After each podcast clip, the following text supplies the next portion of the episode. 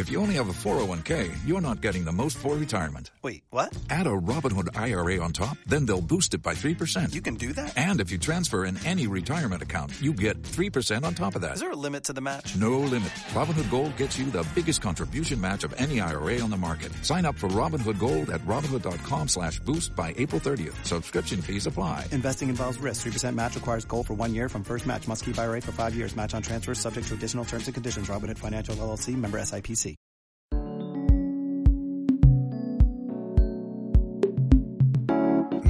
Sonora.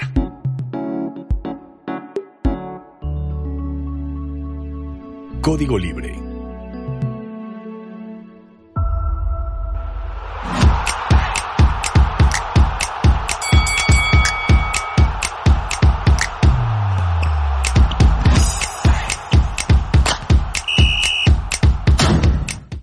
¿Qué tal? Muy buenas noches, bienvenidos. Una edición más, ya es el episodio número 6 de Flashback Deportivo, su servidor Juan Luis Sánchez.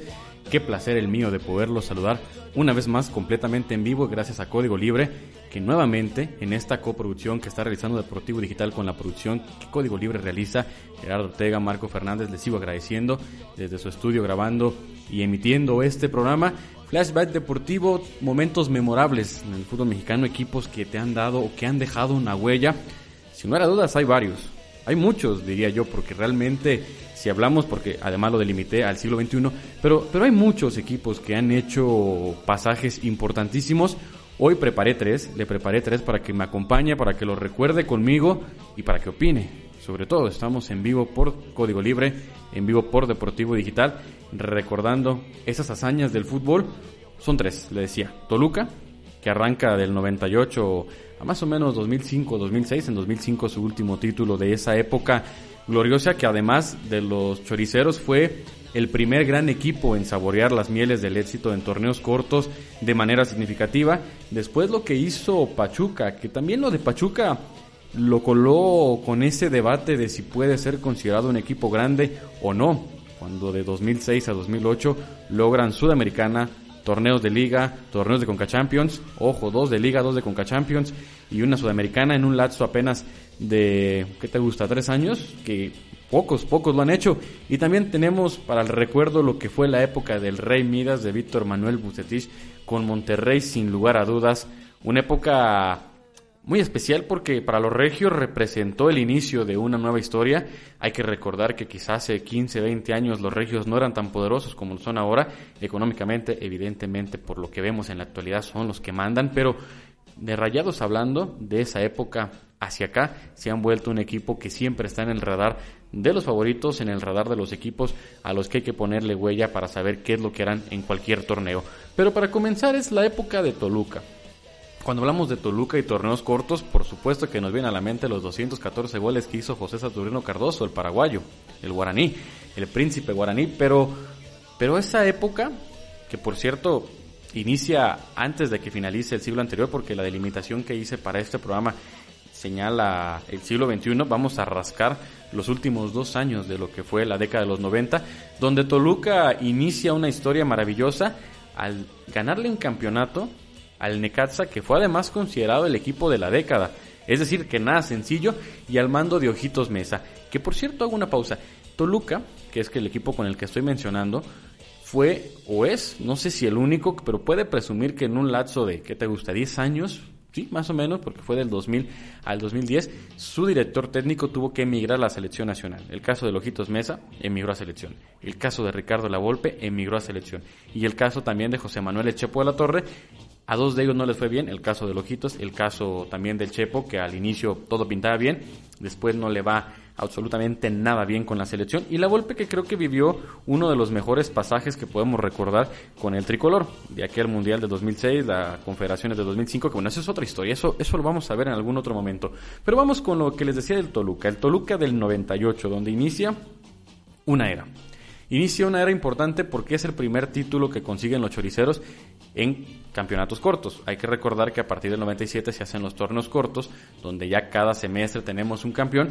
Y en el 98 le ganan al Necaxa, aquel de, de buenos recuerdos, de Peláez, de Alex Fernández, aquel, aquel Necaxa que marcó también, sin lugar a dudas, una época. Vamos a ver justamente las imágenes porque tenemos el, el recuerdo de esa final, que además, déjeme le cuento, fue una final que fue de remontadas. Fue una final que arranca, el primer episodio se da en el Estadio Azteca. Señalar, el Necaxa jugaba en el Coloso de Santa Úrsula. Allí en, el primer episodio, que, le decía fue allá en la Ciudad de México, los rojiblancos impusieron dos goles por uno. En aquella ocasión los goles fueron de Pedro Pineda al 56 y al 58, justamente eh, una ventaja importante. Los Diablos descontaron por parte de Víctor Ruiz. La vuelta fue, lo que son las cosas, un 10 de mayo. Un 10 de mayo de 1998, o sea que celebraron en la bombonera con todo el, 10 el Día de las Madres. Y vaya que, que fue un momento importantísimo, porque mira lo que son las cosas. Necaxa toma ventaja con goles de Alex Aguinaga y de Luis Montes de Oca apenas en el arranque del partido de vuelta. Ojo, ya estaba 4-1 el marcador. Parecía que, que Necaxa iba a seguir siendo el equipo de la época que, que le decía hace un momento, fue considerado el equipo de la época por, por, lo que hizo en la década de los 90. Pero en la parte complementaria todo cambió, las ilusiones de los rojos volvieron en el antiguo estadio Nemesio 10, ahora que la remodelación de hace algunos años, que por cierto quedó maravilloso. ¿Qué pasó? Primero Abundis es el hombre que logra empatar el marcador, mandando al descanso todo 2 por 2, pero la ventaja seguía siendo para los Rayos. Ya en el complemento, Abundis volvió a marcar el 3-2. Después, ¿quién más? ¿Quién más sino José Saturnino Cardoso que aparecería para hacer la diferencia?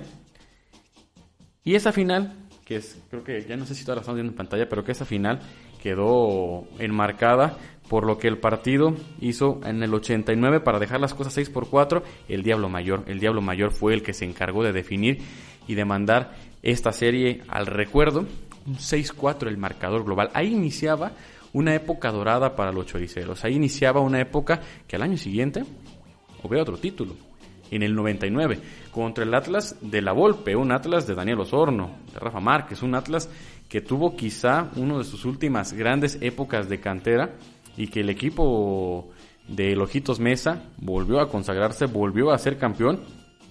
Nada sencillo, por supuesto que nada sencillo, pero llega el segundo campeonato de, de los choriceros y a la postre vendría la posibilidad de seguir haciendo historia. En el 2000 llega otro título y además en esa época, porque mire, en, en el 2000, déjenme por acá que ya quiero sacar mi acordeón, porque en el, en el 2000 que llega, no sé si sea, pero creo que sí, si usted me está escuchando y me está viendo y sabe, pero creo que es el marcador global más abundante en la época de los torneos cortos en una final, que fue la victoria que tienen los Diablos Rojos del Toluca sobre Santos, que de hecho Diablos y Santos han tenido varios pasajes en finales, también en el Bicentenario 2010, 10 años después, también les ganarían. Ese global fue de 7 goles por 1. Ojo, ven nada más, 7 goles por 1. Había un equipazo, había un equipazo por parte de, de, los rojos. Figuras como Hernán Cristante en la portería, tenían a José Cardoso, Víctor Ruiz, Carlos María Morales, el Chiquis García. Iniciaban también, y siendo figuras Israel López, era figura también poseo el uruguayo eh, este Sánchez, que también hizo grandes momentos, y Ciña, el brasileño. Toluca que tenía un verdadero, verdadero equipazo, sin lugar a dudas. Pero en el 2000 pasa algo peculiar.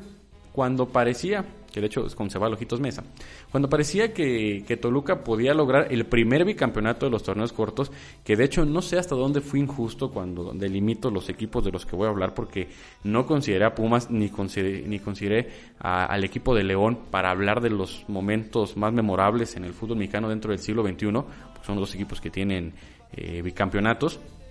El caso de Toluca va a ser el primero, pero en aquel 2000 apareció la monarquía y en penales, en penales se llevan el único título que la ciudad de Morelia presume en primera edición con lo que era Monarcas. Evidentemente ahora, desde hace un año ya no existe ese equipo, pero ahí se perdió la primera oportunidad para que Monarcas pudiera ser, para que Toluca pudiera ser el primer bicampeón. Monarcas se vuelve campeón, pero después iba a llegar el torneo, el torneo más importante, estamos hablando del torneo que marcó la diferencia de lo que es un equipo dominante, el 2002. El 2002 fue una época para los rojos muy significativa. ¿Por qué? Porque en esa época, además de todo, fue cuando Cardoso se vuelve uno de los campeones más importantes en el fútbol mexicano, campeones de goleo evidentemente. En el Apertura 2002 que se da la venganza, José Saturno Cardoso 29 goles y un global de 4 goles por 2. Nada más, 4 goles por 2 el global. Es decir, que si estamos haciendo memoria, 98 campeones, 99 campeones, 2000 campeones y un subcampeonato, 2002 otro campeonato. Cuando veíamos la dupla o la tercia maravillosa en ofensiva de Cardoso, de Ciña, de Vicente Sánchez, atrás lo que representaba Israel López, una lateral también muy buena con Salvador Carmona, la portería maravilloso, lo que hacía Hernán Cristante, que de hecho es actualmente el director técnico de este equipo choricero. 2002 llegó la venganza contra Monarcas, 4-2 el marcador global. Fue también un torneo de ensueño porque es cuando Toluca se vuelve quizá el equipo más recordado porque además fue super líder y jugaba bastante bien al fútbol. Bastante, bastante bien. Después hay otro momento que quiero añadir en el caso de Toluca para ir llegando al, broche de esta época, que fue una final que pierden con América en Conca Champions. Una final que además me parece que se vuelve atractiva porque fue entre equipos mexicanos y que desde ahí da un sabor especial a Conca Champions. Desde esa época da un sabor especial a Conca Champions y en esa final no, no, la, no la gana realmente el conjunto de Toluca, la gana América, pero creo que sí fue una final que marcó una época y que dejó después de eso un sabor especial para Conca Champions. Hay que recordar un gol. Un gol maravilloso que hace Cardoso. Bueno, el gol no solo es de Cardoso, el gol es de todo el equipo de Toluca. De básicamente todo el equipo. Es un gol que le hacen al América. Yo estoy seguro que usted que me está viendo sabe o que me está escuchando sabe a cuál gol me refiero. Para la gente de podcast vamos a dejar el audio para cuando los que nos van a escuchar después en el podcast en Spotify de, de Código Libre o que nos escuchen a través del sitio web, van a escuchar la narración original de Paco Villa de lo que fue aquel gol memorable de Toluca. Vamos a verlo y a escucharlo. ¿Qué va a hacer José Antonio? Nada, llegó Vicente Sánchez a apoyar y entre Hassan y Vicente Sánchez le quitaron la pelota a Castro. Cardoso hace la finta y escapa. Y luego viene Rojas y se lo quita. Y sigue Cardoso y toca para Ciña. No hay fuera de lugar. Cardoso la tiene. Toque para Ciña. Rafa, tiro. Cardoso, remate, golazo. ¡Golazo! ¡Golazo del Toluca! ¡Qué golazo, señores!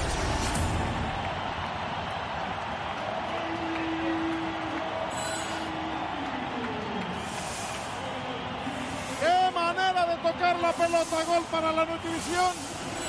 Se va para Hidalgo Norte en Oaxaca.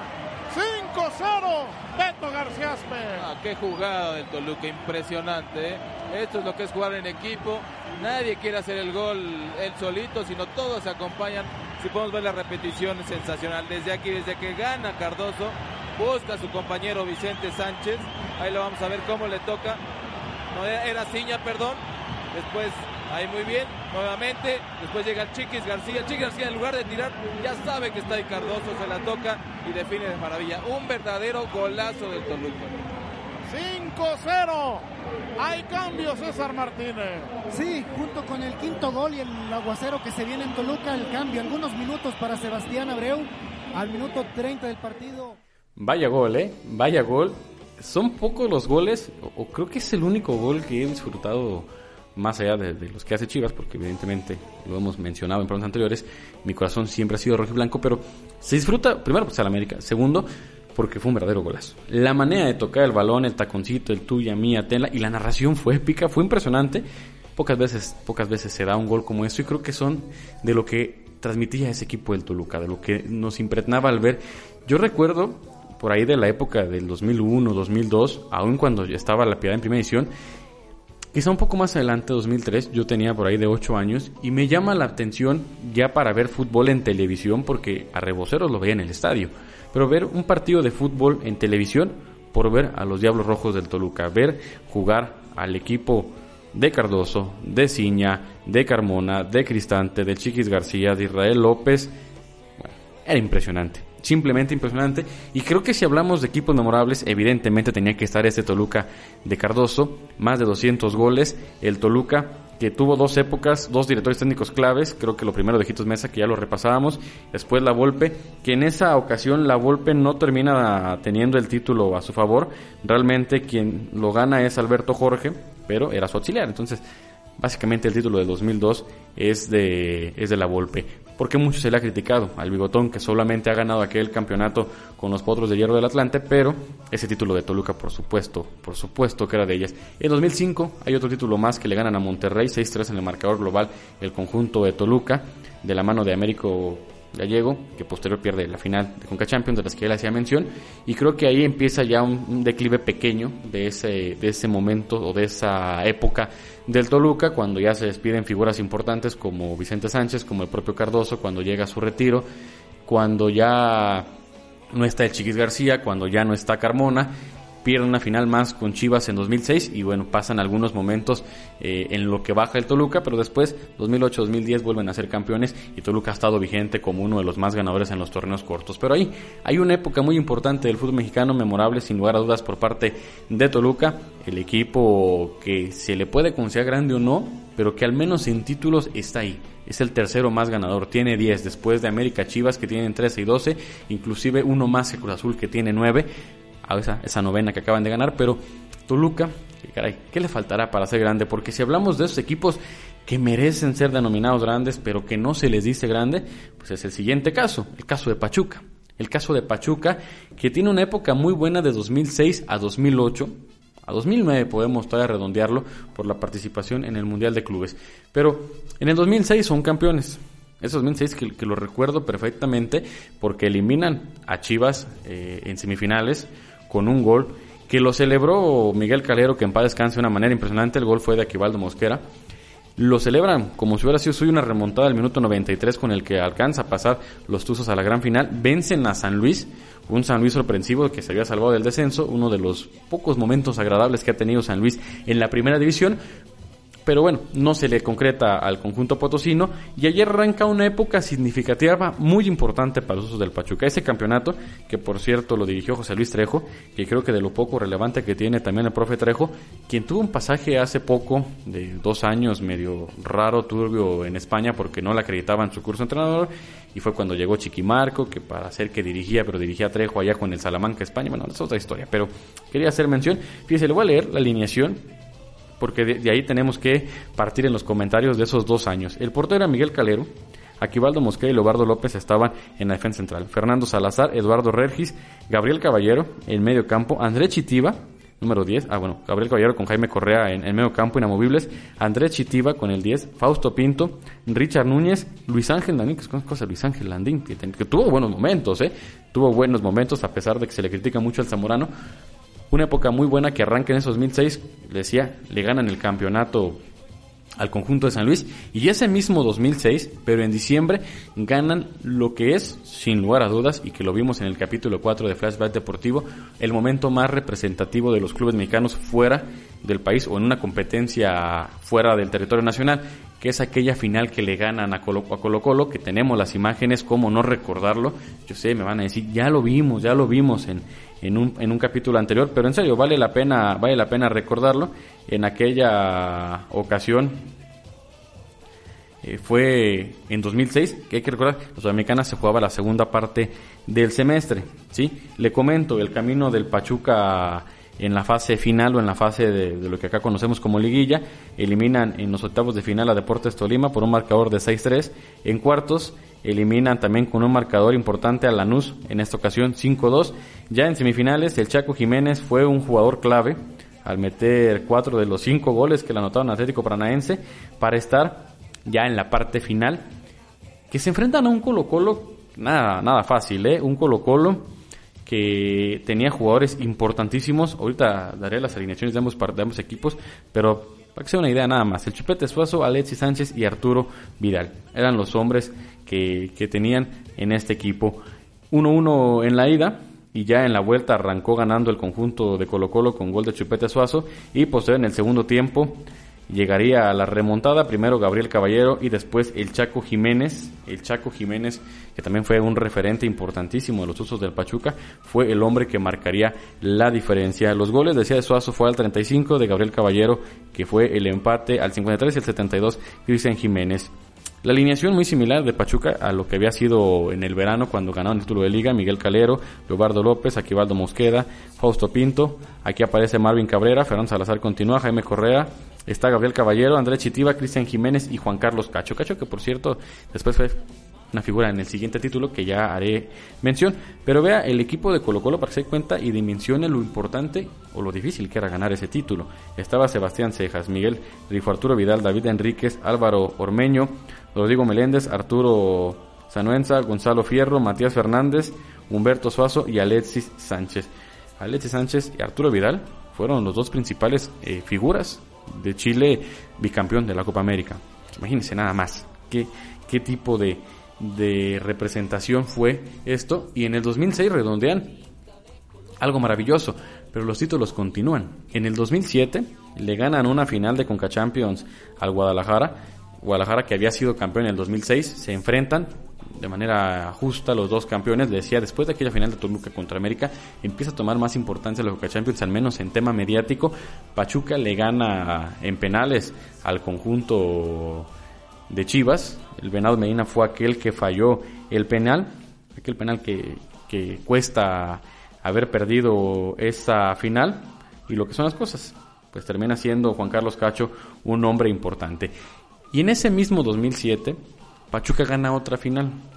Estamos hablando que gana ahora la final contra el conjunto de América. Una final que, por cierto, era importantísima para los Águilas porque era el adiós o la despedida de Cuauhtémoc Blanco, el ave de la tempestad, ¿no? Que es uno de los jugadores más importantes, más referentes, que más se le puede comparar como ídolo con el fútbol mexicano y, qué decir de, de, América. Una final que parecía era todo dado para que América fuera campeón porque en semifinales había eliminado a Chivas cobrando la revancha o venganza de un torneo anterior donde Chivas había hecho lo propio y errores de Guillermo Ochoa le cuestan bastante, bastante caro, que fue Juan Carlos Cacho, le decía el hombre que a siete minutos del final, tal cual así como lo tengo aquí y lo escribí, termina siendo el gol de la diferencia. Cuauhtémoc Blanco había hecho, por cierto, un muy buen gol de tiro libre. Fíjese nada más, estamos hablando de tres semestres y el Pachuca del Ojitos Mesa, bueno, quitando el título de José Luis Trejo de Liga, después el Ojitos Mesa hace campeón a Pachuca de, de Sudamericana, lo hace campeón de Liga, lo hace campeón de Conca Champions. Ya después no les va muy bien en el primera oportunidad de, ir al Mundial de Clubes y después vuelve a llegar otro título de Conca Champions con el que ya finalmente el equipo de Pachuca va al Mundial de Clubes y allá termina haciendo algo mejor Pachuca quedó en cuarto lugar al perder el partido por el tercer lugar contra el Gamba Osaka, que termina siendo la mejor participación. De hecho, a los clubes que más fueron a los mundiales de clubes no, no se les dieron los mejores resultados. Pero, pero vale la pena hacer mención. Que fíjese, vamos con dos etapas, dos clubes de los tres que preparé para este flashback deportivo. Y en ambos hay figuras fundamentales, algo que quizá ya no vemos tan recurrente en el fútbol actual o de los últimos cinco años, pero si hablamos de Toluca, Llevamos Cardoso, Vicente Sánchez, Ciña, Hernán Cristante, el Chiquis García. Hablamos de Pachuca, la, final, la, figura principal, por supuesto, Calero, pero Gabriel Caballero una figura importantísima. Chitiba también era un jugador importante. Cacho fue un jugador significativo. Había referentes, Aquivalo también. En Pachuca, sin lugar a dudas, tuvo uno de sus mejores momentos en su carrera, a pesar de que después fue campeón con las Águilas del la América. Entonces, había figuras. Y si hablamos de figuras, llegamos al tercer equipo que preparamos en este flashback deportivo, los Rayados del Monterrey. Los Rayados del Monterrey que tienen también un momento importante de la mano del Rey Midas. Del Rey Midas que, que llega en 2009 a formar parte del equipo Rayado. Muy criticado, por cierto, porque él tenía un pasaje anterior con, con el odiado rival, con Tigres de la Universidad Autónoma de Nuevo León. Llega y empieza la época dorada, la época de romance de, los Rayados, donde fueron tres títulos de Conca Champions consecutivos y fueron dos títulos de liga. El primero, vamos a ver las imágenes, fue aquel contra Cruz Azul, una de las muchas Cruz Azuleadas, uno de los muchos momentos en los Cruz Azul se quedó corto, desafortunadamente para su causa, pero que representó el primer título para el conjunto de los Rayados de Monterrey, que en esa, en esa liguilla ya habían eliminado al América, ya habían eliminado al Toluca, equipos muy importantes, y llega a la voltereta allá en el Estadio Azul con un gol del Chupete Suazo. Les decía estrellas, les decía hombres importantes, pues qué decir de lo que representó el Chupete Suazo, ¿eh? ¿Qué decir de lo que representó un futbolista como Humberto el Chupete Suazo, el chileno, que decíamos había estado con el equipo de, de Colo Colo en aquella final que le ganan a Pachuca? Imagínense, un, jugador que hace 121 goles y que en ese primer campeonato que le ganan a Cruz Azul termina siendo el gol importante, el pase filtrado maravilloso que ya lo vimos en las imágenes y llega el campeonato número uno. Bucetich en ese tiempo con Rayados de Monterrey de nueve liguillas juega siete, es decir que la efectividad es bastante positiva. Al siguiente torneo, que son campeones que fue en el Apertura 2009 ante Cruz Azul, llega el Clausura 2010, donde fueron líderes donde también se podía perfilar un bicampeonato, pero fueron eliminados en la primera fase, o pues sí, le, pegó la tradicional y conocida maldición del superlíder. Que por cierto en ese, en ese, en ese torneo no estaba el Chupete Suazo no estaba Chupete Suazo porque se había ido a jugar con el Zaragoza España. Esos seis meses no está. Y de hecho ese, ese campeonato de 2010, el Bicentenario, que también se conmemoró como casi todo en el país con las fiestas patrias, lo gana Toluca. ¿Qué pasa con el siguiente campeonato o el siguiente torneo? Que llega el segundo título para la escuadra regia, para la escuadra que dirigía en ese momento Víctor Manuel Bucetich. También tenemos las imágenes. Una final que además marcó una época de rivalidad una época de rivalidad entre Santos y Monterrey. Hay otra final, pero en esa final que termina ganando de manera muy contundente, que las imágenes son de hecho el compromiso de vuelta 3-0 Monterrey ante el conjunto de Santos con un Aldo de Nigris, con un eh, Chupete Suazo que hacíamos mención eh, muy enganchados. Tenía un equipazo el conjunto de Monterrey. La verdad que tenía un verdadero equipazo. Le voy a leer la alineación precisamente que mandó Bucetis en ese, en ese partido es una alineación, déjame ver dónde la dejé, pero tenía jugadores, primero en la portería estaba Jonathan Orozco, que le conocemos la calidad a este futbolista. Después tenían hombres importantísimos en la parte defensiva.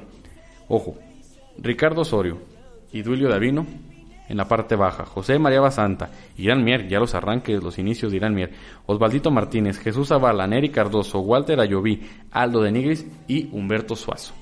Vean nada más qué tremendo equipazo.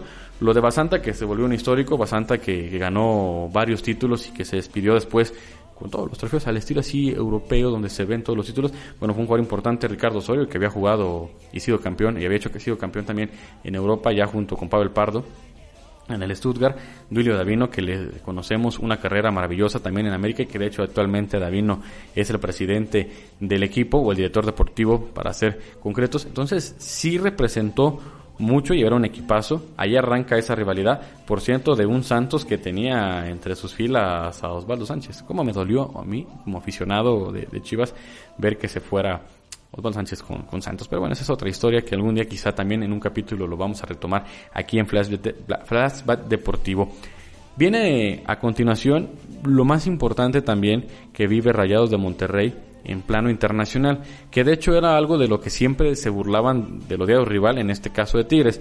Tres campeonatos consecutivos de Conca Champions, 2010, 2011, 3-2 ante Real, Real Saldet, por 3-2 en el marcador global en el 2011-2012 ante Santos, que se repite en la 2012-2013. Les decía, ahí arranca una rivalidad, pero nunca les fue muy bien en el Mundial de Clubes. En la primera participación quedó a deber, perdieron en cuartos de final, eh, tuvieron una oportunidad. La más importante eh, fue cuando se consagraron tercer sitio al vencer 2-0 a la escuadra de la AI que después de haber perdido con el Chelsea fue en ese momento su mejor participación. No le fue del todo bien. Una época de Bucetis que el equipo jugaba bastante bien.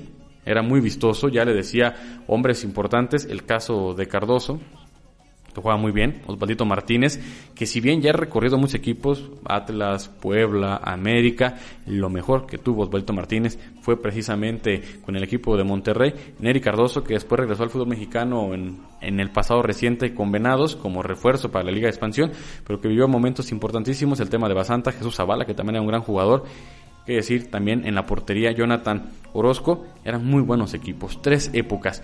Y en las tres épocas, con los tres equipos memorables que hacíamos mención en este programa, había en particular un director técnico de mucho peso.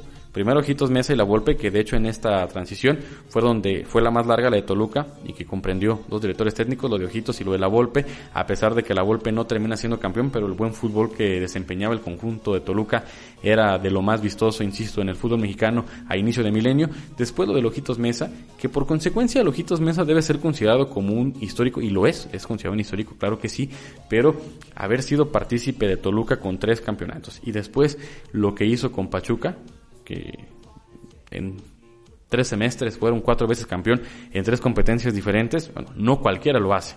Por eso es que determiné que Pachuca tiene que estar entre los memorables y le decía a Pachuca que también siempre ha sido ese debate de si es o no equipo grande. Para Jesús Martínez, propietario del equipo que ya dejó de ser el presidente, que dejó a su hermano, pero siempre lo ha considerado grande y que es un equipo también de mucha historia, más de 100 años de los más antiguos, si no es que el más antiguo en el fútbol profesional no es grande, pero tiene también méritos por lo menos en la parte estadística, porque para ser grande creo que abarca el tema de la estadística, de los campeonatos, evidentemente, pero también la popularidad. Y lo de Monterrey, que terminó siendo una de las épocas más memorables en esos primeros 10 años de este milenio. Ya posterior lo platicaremos en algunos otros episodios, el tema también del Tuca Ferretti, los momentos muy buenos que tuvo el América. Santos, que también tiene épocas importantísimas con con el travieso Guzmán como director técnico, que valdrá la pena recordar en algún momento, Santos, que fue un equipo que pasó del descenso a pelear por campeonatos y que también tuvo varios campeonatos, ¿eh? es el segundo campeonísimo después de Cruz Azul, pero esto fue, esto fue Flashback Deportivo, vale la pena recordar algunos pasajes del fútbol. En estos próximos capítulos vamos a tener invitados, por ejemplo la próxima semana le anticipo estará con nosotros Pepe Ibarra, que fue propietario de Reboceros en la época de los 80, en la década de los 80, estará con nosotros recordando lo que fue su gestión, pero también posterior vamos a dar apertura a otros deportes. Originalmente habíamos considerado solo fútbol, pero le vamos a dar también oportunidad a recordar momentos de otros deportes en la localidad, en la región a nivel nacional quizás sigamos con la línea del fútbol. Pero por lo pronto le agradezco a Código Libre por la producción, la coproducción que hacemos como Deportivo Digital. Nos veremos el próximo viernes, le decía Reboceros década de los 80, con quien fue su propietario el señor Pepe Ibarra. Por lo pronto su servidor Juan Luis Sánchez se despide de ustedes, dice gracias y buenas noches.